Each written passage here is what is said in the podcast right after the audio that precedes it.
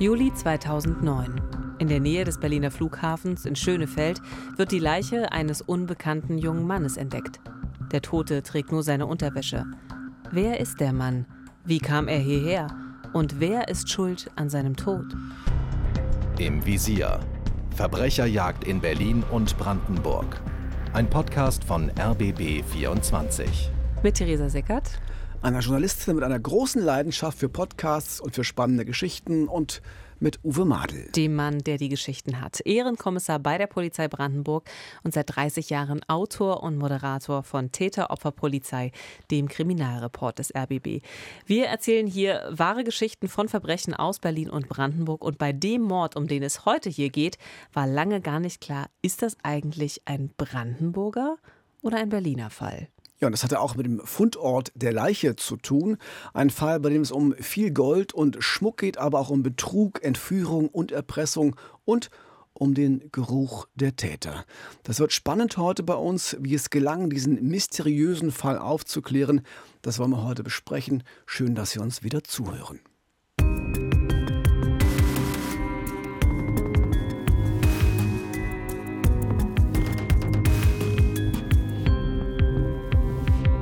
Es ist der 11. Juli 2009. Am frühen Morgen ist ein Mann mit dem Rad zur Arbeit unterwegs, ein Pferdepfleger, angestellt auf einem Reiterhof in der Nähe des Flughafens Schönefeld. An einer Landstraße, die die Dörfer Glasow und Selchow verbindet und die zur damaligen Baustelle des neuen Großflughafens BER führt, sieht er einen menschlichen Körper am Straßenrand liegen. Offenbar ein Betrunkener, der seinen Rausch ausschläft. Das glaubt er zumindest. Er ruft noch Aufstehen, Nachtruhe beenden, eine Formulierung, mit der man bei der DDR-Volksarmee morgens geweckt wurde.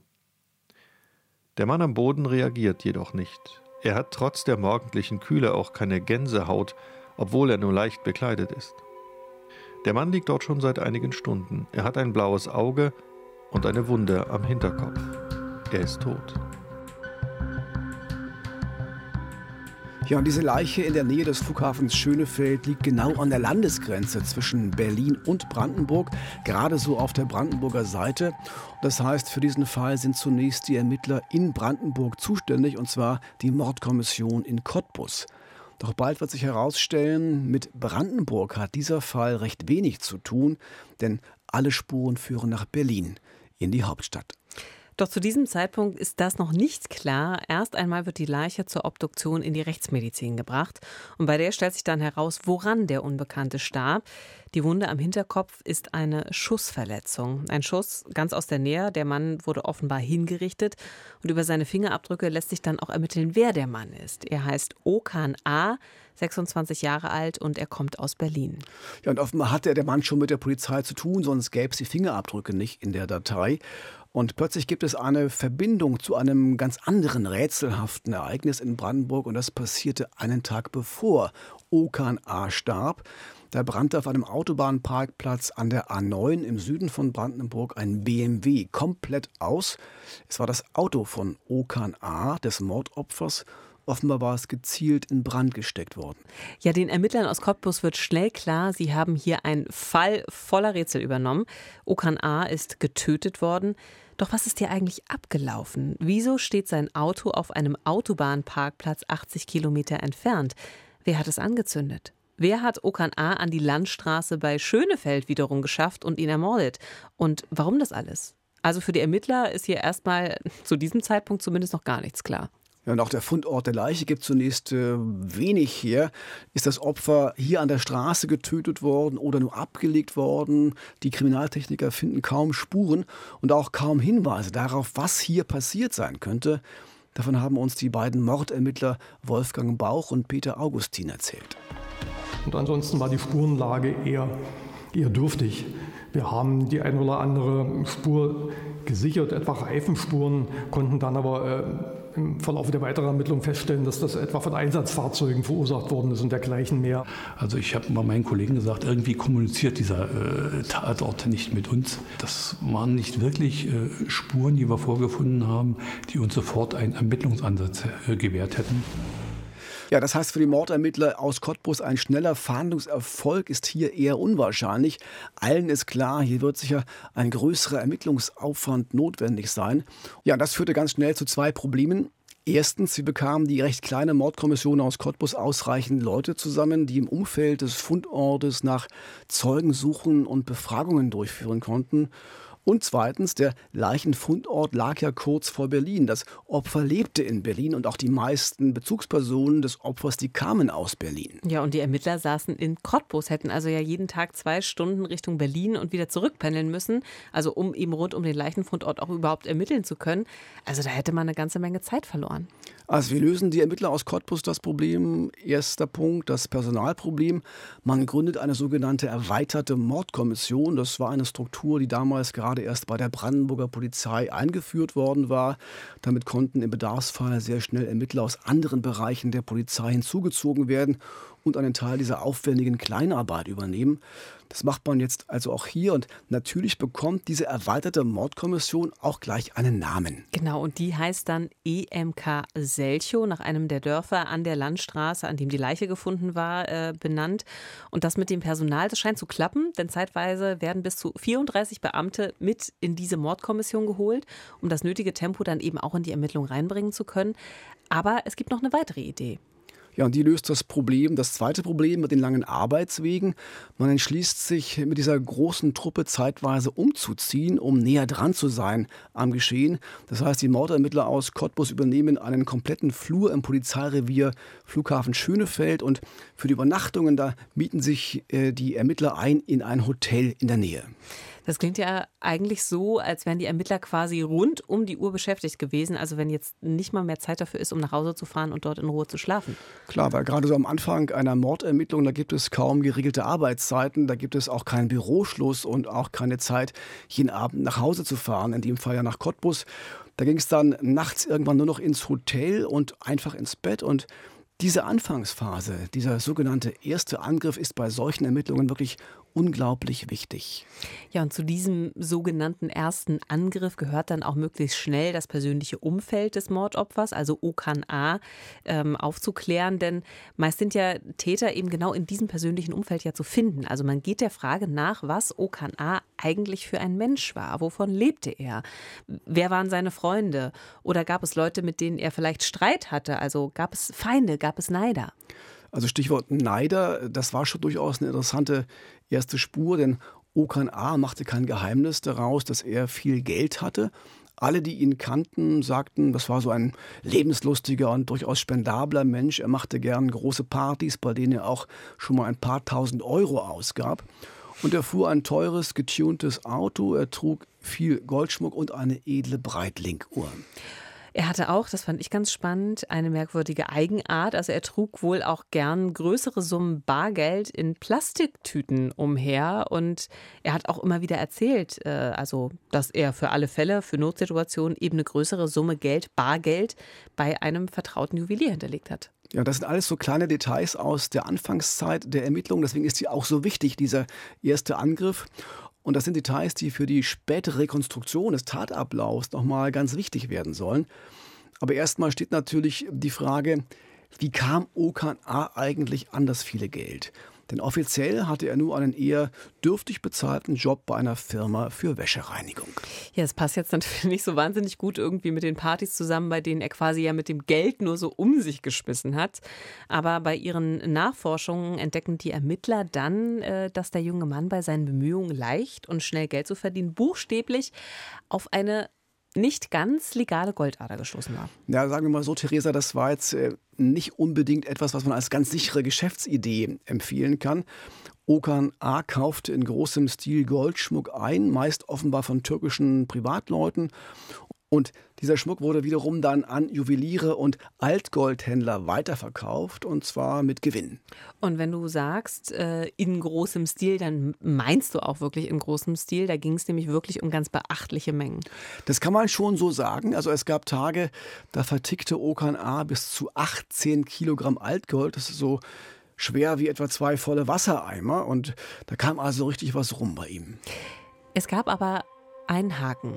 Denn offiziell durfte Okan A. dieses Gewerbe gar nicht ausüben. Er musste also einen Weg finden, wie das trotzdem möglich war.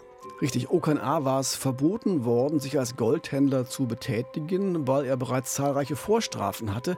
Wir erinnern uns an den Fingerabdruck, äh, sonst wäre er ja nicht gefunden worden. Und äh, da ging es querbeet durch alle Straftatbereiche von gefährlicher Körperverletzung über gemeinschaftliche Nötigung, Fahren ohne Fahrerlaubnis, Diebstahl bis hin zu Betrug und Unterschlagung. Also eigentlich, wenn man so will, ist ja schon eine recht lange Liste, die er da so hat an Straftaten. Hat er sich das auch selber verbaut, die ersehnte Karriere als An- und Verkäufer für Gold und Schmuck. Aber er hat offensichtlich trotzdem immer wieder die Leute gefunden, die er dann doch überreden konnte, ihm zu helfen. Genau, was er für sein System brauchte, waren Strohleute, also Männer und Frauen, die auf ihren Namen für ein paar Monate ein Gewerbe anmeldeten und dann für OKA die Geschäfte abgewickelt haben, sogenannte Zwischenhändler. Doch wer sich darauf einließ, der wurde von OKA ziemlich gelingt, denn der gab die Umsatzsteuer auf die Verkäufe nicht ans Finanzamt weiter. Er behielt das Geld einfach für sich und das Risiko, das trugen dann seine Strohleute, seine Zwischenhändler, die ja für ihn gehandelt hatten und dann mit hohen Nachforderungen vom Finanzamt rechnen mussten. Und das geht natürlich nur so lange gut, bis die Sache eben auffliegt. Anfang Juli 2009 geht eine Helferin von Okan zur Polizei und zeigt sich selbst an. Das Finanzamt will nämlich mehrere hunderttausend Euro Steuernachzahlung von ihr. Sie steht quasi vor dem Ruin. Und von dieser Selbstanzeige erfahren dann auch die Ermittler im Mordfall Okan A. Und das Team um Peter Augustin ist elektrisiert. Hier könnte nämlich das Motiv für das Verbrechen liegen. An der Stelle wurde uns natürlich schon ein bisschen komisch, weil die Vermutung lag nahe, dass es nicht nur eine Person gibt, äh, die äh, für das Opfer eingebunden war in Goldverkäufe. Und wenn da analog äh, derartige Zustände, sprich finanzielle Konkurse anzunehmen waren, dann dürften sich wahrscheinlich viele Leute möglicherweise mit dem Opfer durchaus äh, im Widerspruch äh, befunden haben. Wollte sich vielleicht jemand an Okan A. rächen, weil er sich von ihm betrogen fühlte? Oder ist er vielleicht irgendeinem Konkurrenten mal auf den Fuß getreten? Oder war da einfach jemand gierig, wollte an das viele Geld, das Okan A. eben eingenommen hatte, ja auch in Plastiktüten mit sich rumschleppte? All diese Fragen ließen sich aber zunächst nicht klären. Deshalb musste die Mordkommission auch erstmal andere Ermittlungsansätze verfolgen. Also man schaut sich nochmal genau die verschiedenen Orte an, die bei diesem Verbrechen eine Rolle gespielt haben. Nochmal zur Erinnerung, da ist der Fundort der Leiche in der Nähe des Flughafens Schönefeld. Dann das ausgebrannte Auto von Okana auf dem Parkplatz an der A9 in Südbrandenburg. Und dazu kommt der Ort, an dem er lebte und seine Geschäfte machte, nämlich in Berlin-Charlottenburg. Ja, und wer auch immer diesen jungen Mann ermordet hat, der muss irgendwie auch eine Verbindung zu diesen Orten gehabt haben. Er oder sie muss in den Tagen vor oder nach dem Verbrechen an diesen Orten gewesen sein. Aber wie lässt sich das rausfinden? Na, vielleicht werden jetzt manche sofort sagen, die ja True Crime Stammhörer sind und wissen, wie sowas läuft. Kein Problem. Die wir seit Staffel 1 dabei sind. Genau, kein Problem.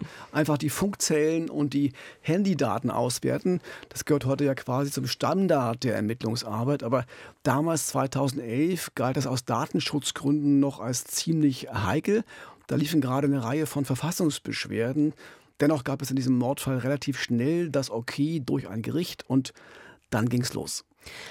Also um das nochmal kurz zu erklären, im ganzen Land stehen ja solche Handymasten rum. Und um diese Masten herum gibt es sogenannte Funkzellen. Und wenn man also mit dem Handy, mit dem Smartphone unterwegs ist, dann lockt sich das immer wieder in die nächstgelegene Funkzelle ein. Und so können wir eben telefonieren und online gehen, aber auch nachvollziehen, wo wir eben waren. Genau, und welches Handy sich dann wann und wie lange in welche Funkzelle eingeloggt hat, diese Daten werden dann für einige Wochen gespeichert. Das Stichwort heißt Vorratsdatenspeicherung und in diesem Fall durften die Ermittler auf diese Daten zugreifen, erzählt uns Wolfgang Bauch. Hier ist eben die spannende Sache. Wir hatten ja zwei relevante Örtlichkeiten äh, zum einen den, den, Fundort des Toten, zum anderen den, den, relativ weit entfernten Ort, wo sein Pkw ausgebrannt aufgefunden worden ist. Und wir haben also aus diesen Bereichen auf der Grundlage richterlicher Beschlüsse die Funkzellendaten, also die, die Daten der Handys, die dort eingeloggt gewesen sind, gesichert und haben einen entsprechenden Prozedere versucht abzugleichen, ob es da Überschneidungen gibt. Das waren natürlich ganz wertvolle Ermittlungshinweise für uns.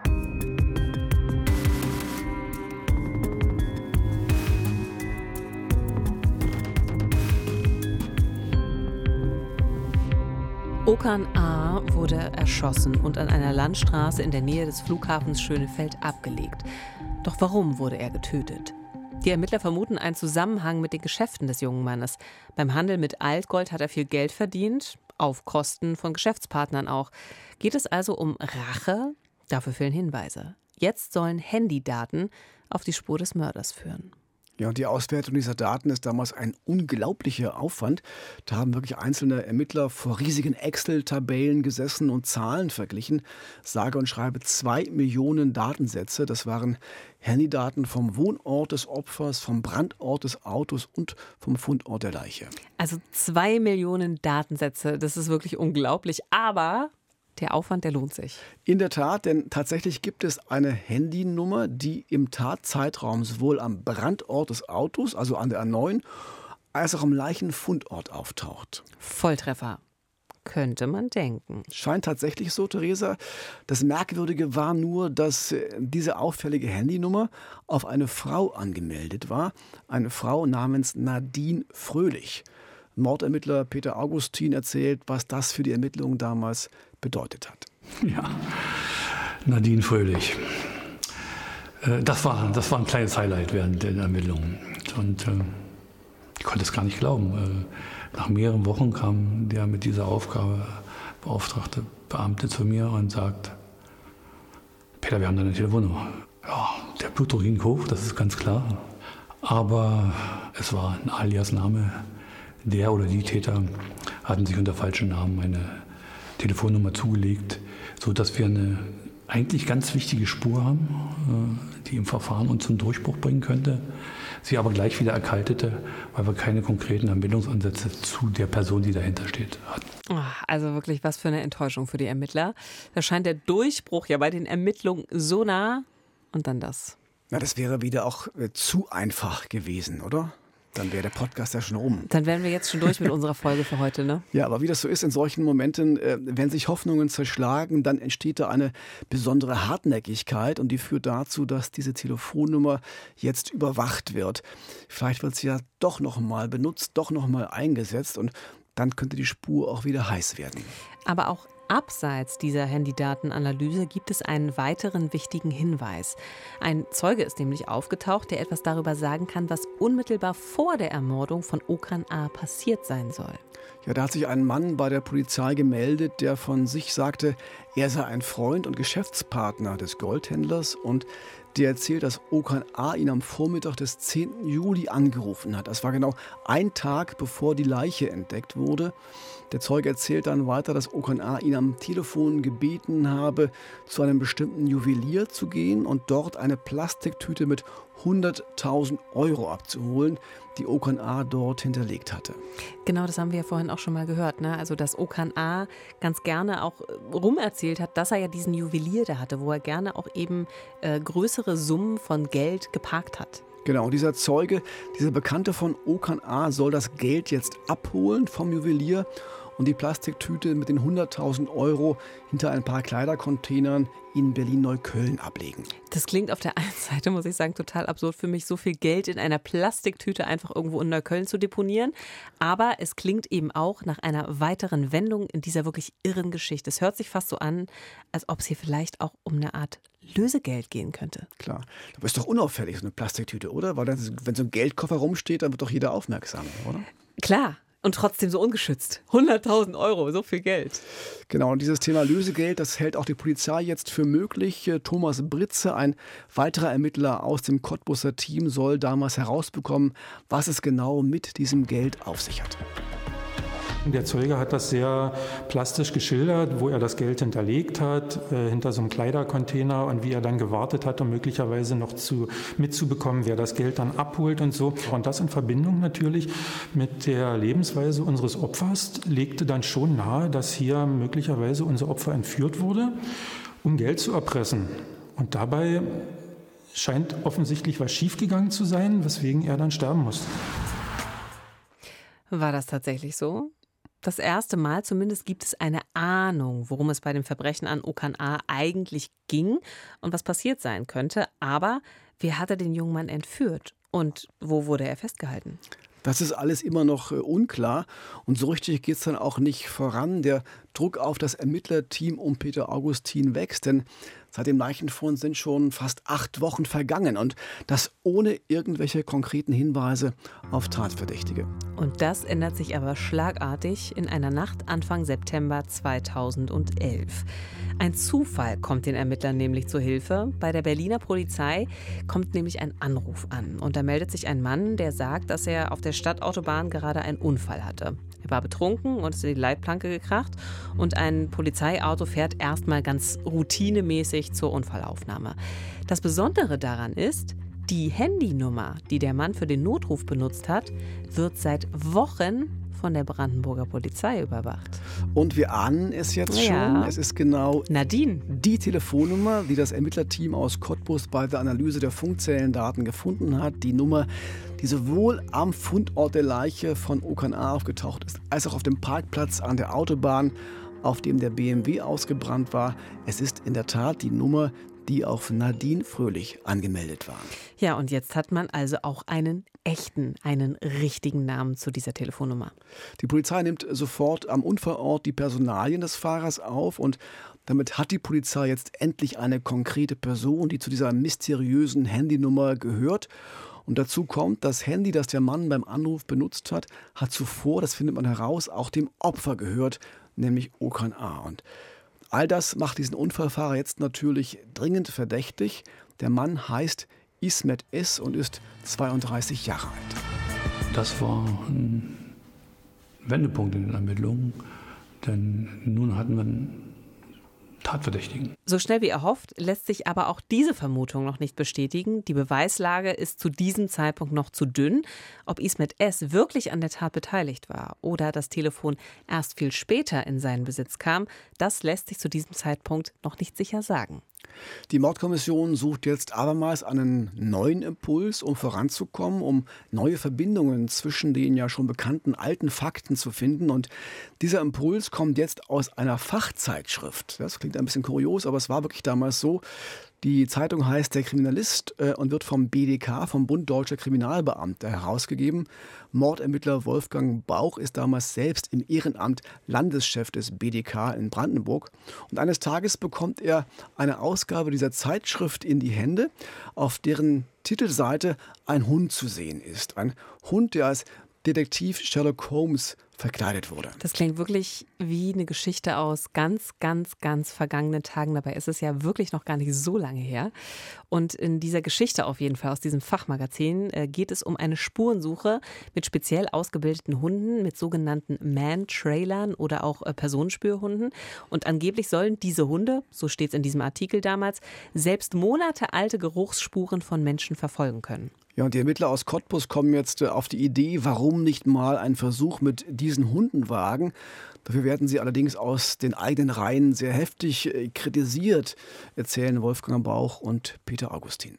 Uns ist sehr viel Interesse und Neugierde natürlich entgegengebracht worden, aber es gab natürlich auch relativ deutliche Signale, wo man also hm, gesagt hat, das ist pseudowissenschaftlich, das funktioniert nicht, äh, ihr seid nicht bei klarem Verstand. Äh, es ist schade um den Aufwand, den ihr betreibt. Schlussendlich hat eine einfache Analyse zu meiner Entscheidung geführt. Wir haben nichts zu verlieren, aber vielleicht möglicherweise äh, neue äh, Ideen und Ermittlungsansätze. Das, das war der Hintergrund dieser Geschichte, warum ich zu diesem Experiment schlussendlich Ja gesagt habe. Ja, und dieses Experiment, das Peter Augustin da meint, äh, das war die Zusammenarbeit mit Andrea von Buddenbrock und ihren Hunden. Andrea von Buddenbrock ist Notärztin, hat sich aber von einer Expertin des FBI auch in der Methode des Man-Trailing ausbilden lassen. Ja, und was diese Hunde leisten sollen, klingt zum Teil unvorstellbar und ist bis heute in der Fachwelt umstritten. Doch Andrea von Buddenbrock macht das zu diesem Zeitpunkt schon eine ganze Weile, seit zehn Jahren genau, und kann bereits viele erfolgreiche Suchen vorweisen. Sie erzählt, wozu die Hunde fähig sind. Das macht sie so besonders. Ja, sie können halt äh, problemlos Spuren, auch alten Spuren folgen, die aus dem Auto herausgelegt wurden. Für die Hunde macht es keinen Unterschied, ob einer gefahren oder gelaufen ist. Die Polizei in Berlin hat damals schon mehrfach mit Andrea von Buddenbrock und ihren Hunden zusammengearbeitet. In Brandenburg war das noch nie so probiert worden. Deshalb schauen sich die Ermittler aus Cottbus auch einen solchen Einsatz direkt vor Ort in Berlin an.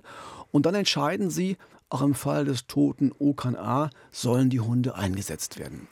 Es gibt aber ja an der ganzen Geschichte eine Frage, die die Ermittler besonders umtreibt. Wo war Okan A, bevor er an die Landstraße in der Nähe des Flughafens gebracht wurde? Also wenn die Vermutung stimmt, dass er entführt worden war, dann müssen ihn die Entführer ja irgendwo festgehalten haben. Aber wo? Genau bei der Suche nach der Antwort auf diese Frage sollen jetzt die Mentrailer helfen. Die Aufgabe heißt, die Hunde sollen einen sogenannten Backtrail verfolgen, also eine Spur, die zurückführt, zum Beispiel vom Fundort einer Leiche zurück an den Ort, an dem die Person vorher war. Im Oktober 2009 ist es soweit. Zwei Mantrailer-Teams treffen sich mit den Ermittlern am Fundort von Okan A's Leiche. Und seit dem Mord sind jetzt schon drei Monate vergangen. Das heißt, da haben sich jede Menge neue Geruchsspuren gebildet rund um diesen Ort. Also das lässt sich gar nicht mehr zählen. Und doch sollen die Hunde jetzt ganz genau herausfinden, welche davon zu Okan A gehört. Ja, und kann das funktionieren? Ein Vierteljahr nach dem Auffinden der Leiche das klingt immer noch abenteuerlich, doch die Cottbusser Mordermittler wollen es wenigstens probieren und Wolfgang Bauch will an diesem Tag unbedingt dabei sein. Sie gab dem Hund die Geruchsprobe. Ich dachte, was wird jetzt passieren? Und der Hund lief zielgerichtet los, zielstrebig los Richtung, Richtung Berlin. Und äh, teilweise mit einer Geschwindigkeit, dass ich da also äh, Mühe hatte, hinterherzukommen. Ja, und Wolfgang Bauch folgte dem Hundeteam mit einem relativ großen Abstand. Der erste Hund, ein Gordon Setter namens Anton, läuft mit Andrea von Buddenbrock voraus. Ein paar Minuten später folgt das Team mit einem zweiten Man-Trailer. Und die Hunde laufen dann erstmal bis zur Bundesstraße 96. Einsatzkräfte sperren die Auffahrt ab. Dann geht es die Fernstraße entlang Richtung Norden, Richtung Berlin. Und an der Stadtgrenze wird die Suche zunächst unterbrochen. Und dann am nächsten Tag weitergeführt. Also man macht das ganz entspannt. Und auch da, am nächsten Tag laufen die Hunde weiter, unbeirrbar, immer weiter, immer einer Spur nach, die nur die Nase eines Mantrailers verfolgen kann. Am Ende sind es 16 Kilometer und man ist mittendrin in der Stadt. Und dann geschieht etwas Unglaubliches. Hundeführerin Andrea von Buddenbrock hat ja vorab nur das Allernötigste über den Fall erfahren. Sie weiß bloß, dass es um einen ungeklärten Todesfall geht und folgt nur der Spur, die er also eben ihr Hund vorgibt. Und dieser Hund will plötzlich nicht mehr geradeaus der Hauptstraße folgen. Genau, kurz vor der Stadtautobahn biegt er nach links in eine kleine Seitenstraße und dann wieder nach links, schnurstracks auf ein ganz bestimmtes Haus zu.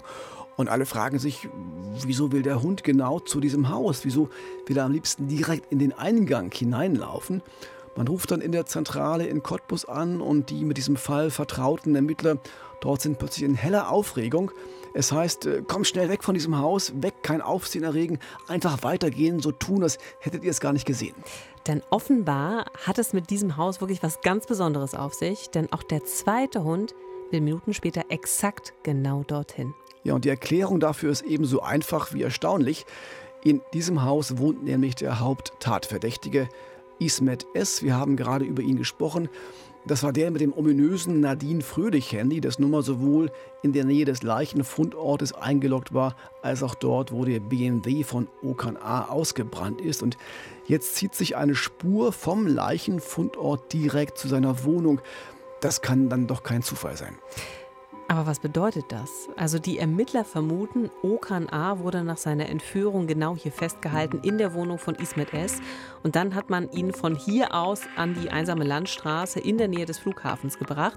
Ob er da schon tot war, das kann allerdings niemand sagen. Das Ergebnis der Suche allein mit den Hunden hätte vor Gericht wahrscheinlich keine Beweiskraft, aber Es bestätigt die Ermittler, dass sie auf der richtigen Spur sind. Und äh, dann gibt es noch eine weitere Suche mit den Mantrailern. Diesmal ist der Ausgangspunkt der Autobahnparkplatz, an dem der ausgebrannte BMW gefunden wurde. Und jetzt bekommen die Hunde als Geruchsprobe den Rest eines geschmolzenen Benzinkanisters, der da gefunden worden ist. Der Täter muss den Kanister in der Hand gehabt haben, als er das Auto in Brand setzte. Jetzt also sollen die Hunde dem Geruch des Täters folgen.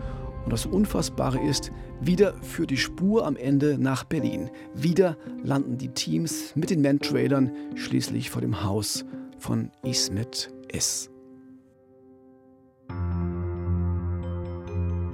Und ganz klar, damit verstärkt sich der Verdacht, dass Ismet S. an der Entführung von Okan A. und dessen Ermordung beteiligt gewesen sein muss. Doch es bleiben Fragen, Uwe. Ja klar, denn wie groß ist die Wahrscheinlichkeit, dass äh, diesen Mord ein Einzeltäter durchgezogen hat? Allein das Abfackeln des Autos, der Täter muss ja irgendwie vom Autobahnparkplatz an der A9 wieder nach Berlin gekommen sein. Ismet S. muss also mindestens einen Komplizen gehabt haben Davon gehen auch die Cottbusser Mordermittler aus. Also die Frage, ob es mit einem Täter oder mehreren Tätern zu tun hat, begleitet uns vor Anfang des Verfahrens. Die Auffindestation, da war schon mal das erste Mal die Frage, äh, wie kann ein Mann, der eigentlich als sehr wehrhaft äh, bekannt ist, äh, es zulassen, außerhalb Berlin geführt zu werden und sich da exekutieren zu lassen. Schafft das einer alleine? Tja, die Frage ist, wer war der Komplize von Ismet S? Da gibt es schon seit Wochen einen Verdacht gegen einen ganz bestimmten Mann. Ja, dieser Mann heißt Ali S., ist ebenfalls 32 Jahre alt. Den Ermittlern ist aufgefallen, dass er im Tatzeitraum sehr oft mit Ismet S. telefoniert hat. Außerdem weiß man von ihm, dass er das Opfer sehr gut kannte, eine Zeit lang sogar mit ihm befreundet war. Also die kannten sich wirklich gut. Er wusste also, dass bei Okan A etwas zu holen ist. Er dass er immer Bargeld herumliegen hatte. Und Ali S. selbst hat einige hunderttausend Euro Schulden. Das wäre also auch ein Motiv. Bereits zweimal haben die Ermittler ihn vernommen, ohne brauchbares Ergebnis, doch dann willigt er ein, eine DNA-Probe abzugeben. Ja, die Auswertung dieser Probe, die dauert natürlich eine gewisse Zeit, aber dann trifft das Ergebnis ein und endlich schließt sich der Kreis, denn der Test ergibt, bestimmte genetische Spuren an der Unterwäsche des Mordopfers passen zu Ali S. Er muss also der zweite Täter sein. Und wie sich dann noch herausstellt, er war auch der Drahtzieher bei der ganzen Geschichte. Die Ermittler halten endlich die Beweise in den Händen, mit denen sie die Mörder von Okan A. vor Gericht bringen können. Aber erstmal müssen die beiden Verdächtigen auch festgenommen werden. Den Ermittlern ist klar, das kann durchaus gefährlich werden, denn beide Männer gelten als gewaltbereit. Ihr Opfer hatten sie ja auch mit einem Schuss in den Hinterkopf regelrecht hingerichtet. Mhm. Und die Tatwaffe wurde bislang nicht gefunden. Es kann also gut sein, dass die Pistole noch bei den Tätern ist und dass die beiden auch auf Polizisten schießen würden. Und deswegen ist ganz klar, diese Festnahme ist ein Job für die Spezialkräfte bei der Polizei.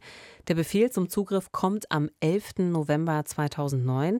Im Abstand von wenigen Minuten werden die Wohnungen der beiden Verdächtigen gestürmt.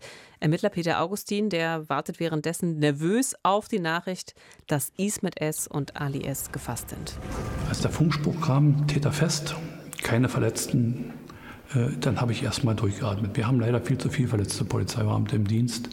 Leider auch bei Gewalttäterzugriffen tote Polizeibeamte. Und ich war als Polizeiführer einfach nur in dem Moment erleichtert, dass alle meine Kollegen am Abend gesund zu ihren Familien zurückkehren werden. Ja, was für eine Erleichterung auch für alle der Beamten, dass alle wieder gesund zu Hause sind. Ja, und dann, fast auf den Tag genau ein Jahr nach dem Mord an Okan A., beginnt der Prozess vor dem Landgericht in Potsdam. Wer erwartet hat, dass die beiden Beschuldigten angesichts der vielen Beweise ein Geständnis ablegen, wird leider enttäuscht. Naja, zumindest gibt es eine Art äh, Teilgeständnis. Beide geben zu, dass sie ihr Opfer entführt haben. Für den Mord aber will keiner von beiden verantwortlich gewesen sein. Bis zum Schluss lässt sich also nicht genau sagen, wer von beiden diesen tödlichen Schuss auf Okan A abgegeben hat und auch die Tatwaffe, die ist bis heute verschwunden. Was sich da also ganz genau zwischen diesen beiden Tätern und dem Opfer abgespielt hat, das lässt sich nicht hundertprozentig genau sagen. Dennoch muss das Gericht ja in so einem Prozess einen zumindest wahrscheinlichen Tatablauf rekonstruieren. Wie könnte der denn ausgesehen haben, Uwe? Also was schlägt das Gericht da vor? Also das Gericht stützt sich dabei auf Zeugenaussagen und Gutachten. Unbestritten ist erstmal am Morgen des 11. Juli 2009 wurde die Leiche von Okan A. gefunden und bereits zwei Tage zuvor ist er entführt worden. Da saß er am Abend mit Freunden in einem türkischen Restaurant am Kudamm in Berlin.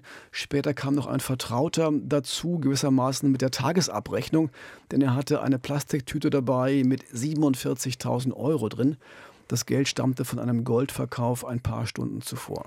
Und die beiden Täter müssen in diesem Moment ganz in der Nähe gewesen sein. Also Ali S., also der Mann mit den vielen Schulden, der früher auch mal mit dem Opfer selbst befreundet war, ähm, der hatte seinen Kumpel Ismet S. wiederum eben für diese Tat angeheuert. Und jetzt wollte er ihm eben zeigen, wie dieser reiche Goldhändler, wie Okan A. eben aussieht, der dann eben auch noch entführt werden sollte. Die beiden standen dann also auf der anderen Straßenseite von dem Restaurant, wo Okan A. sich an diesem Abend aufgehalten hat und haben das Treffen beobachtet. Ja, und dann später am Abend, dann haben sie zugeschlagen. Sie passen Okan A. in der Tiefgarage seines Wohnhauses ab. Wahrscheinlich war es dann so, dass er sich in seinem eigenen BMW ans Steuer setzen musste, während einer der Täter ihn im Wagen mit der Pistole bedroht hat. Dann ging die Fahrt raus aus Berlin nach Südbrandenburg. Der zweite Täter folgte dann in einem anderen Auto und beide Wagen stoppten dann erst auf diesem Autobahnparkplatz an der A9. Dort wird dann der BMW, also das Auto von Okan A., dem Opfer, ordentlich abgestellt. Also noch nichts mit Feuer.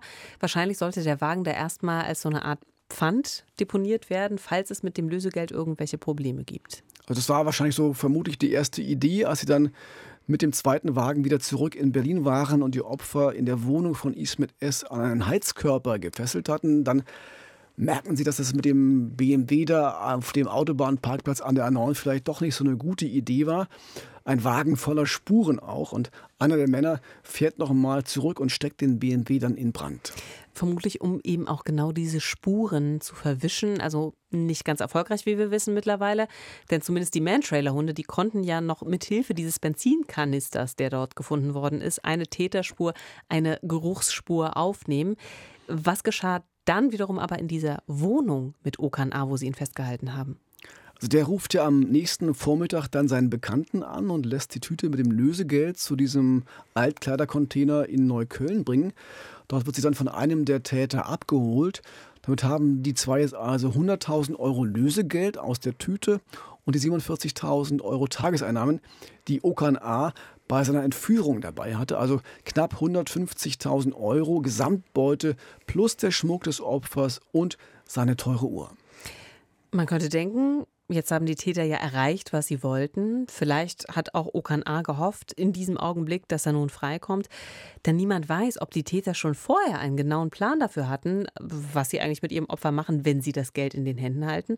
Aber eigentlich gab es für sie nur noch einen Ausweg, sagt Ermittler Peter Augustin beiden war klar, wenn wir den, nachdem wir das Geld haben, laufen lassen, würde dieser Mann, hat in der Vergangenheit schon gezeigt, mit eigenen Straftaten, sich furchtbar an beiden rächen. Also mussten sie ihn töten. Das Schicksal von Okan A. ist also besiegelt. Das muss man so sagen, Theresa. In der folgenden Nacht zwingen ihn die beiden in ein Auto. Während der Fahrt muss er sich dann bis auf die Unterwäsche ausziehen und erschossen wird er dann wahrscheinlich wirklich dort erst an dieser Landstraße bei Schönefeld. Ist denn bekannt, was die beiden nach diesem grausamen Mord mit dem erbeuteten Geld gemacht haben? Ali S. war ja hoch verschuldet, das war ja sein Motiv. Also er wird mit seinem Anteil an der Beute wohl einen Teil der Schulden abbezahlt haben. Und Ismet S. wollte immer ein eigenes Imbissgeschäft besitzen. Das hat er sich dann auch mit seinem Anteil eingerichtet. Besonders lange konnte er seinen erfüllten Traum vom eigenen Geschäft aber nicht mehr genießen. Beide werden im März 2011 zu lebenslanger Haft verurteilt. Ein Fall voller Rätsel wird am Ende also doch noch aufgeklärt, auch dank der Spürnasen der Mantrailer-Hunde.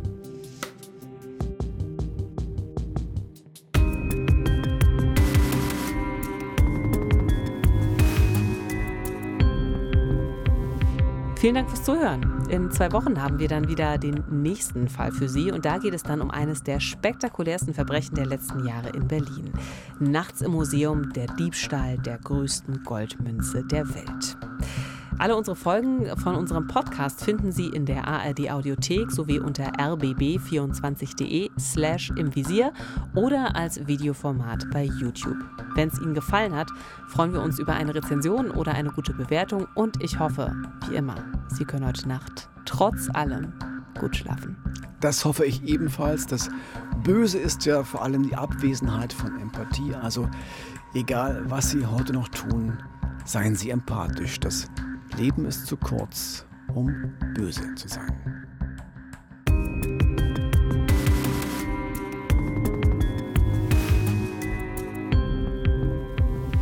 Im Visier Verbrecherjagd in Berlin und Brandenburg ist eine Produktion des RBB. Moderation und Manuskript Uwe Madel und Theresa Sickert mit freundlicher Unterstützung von Jörg Simon. Projektleitung Nina Siegers, Redaktion Silke Lessmann. Im Visier Verbrecherjagd in Berlin und Brandenburg. Ein Podcast von RBB 24.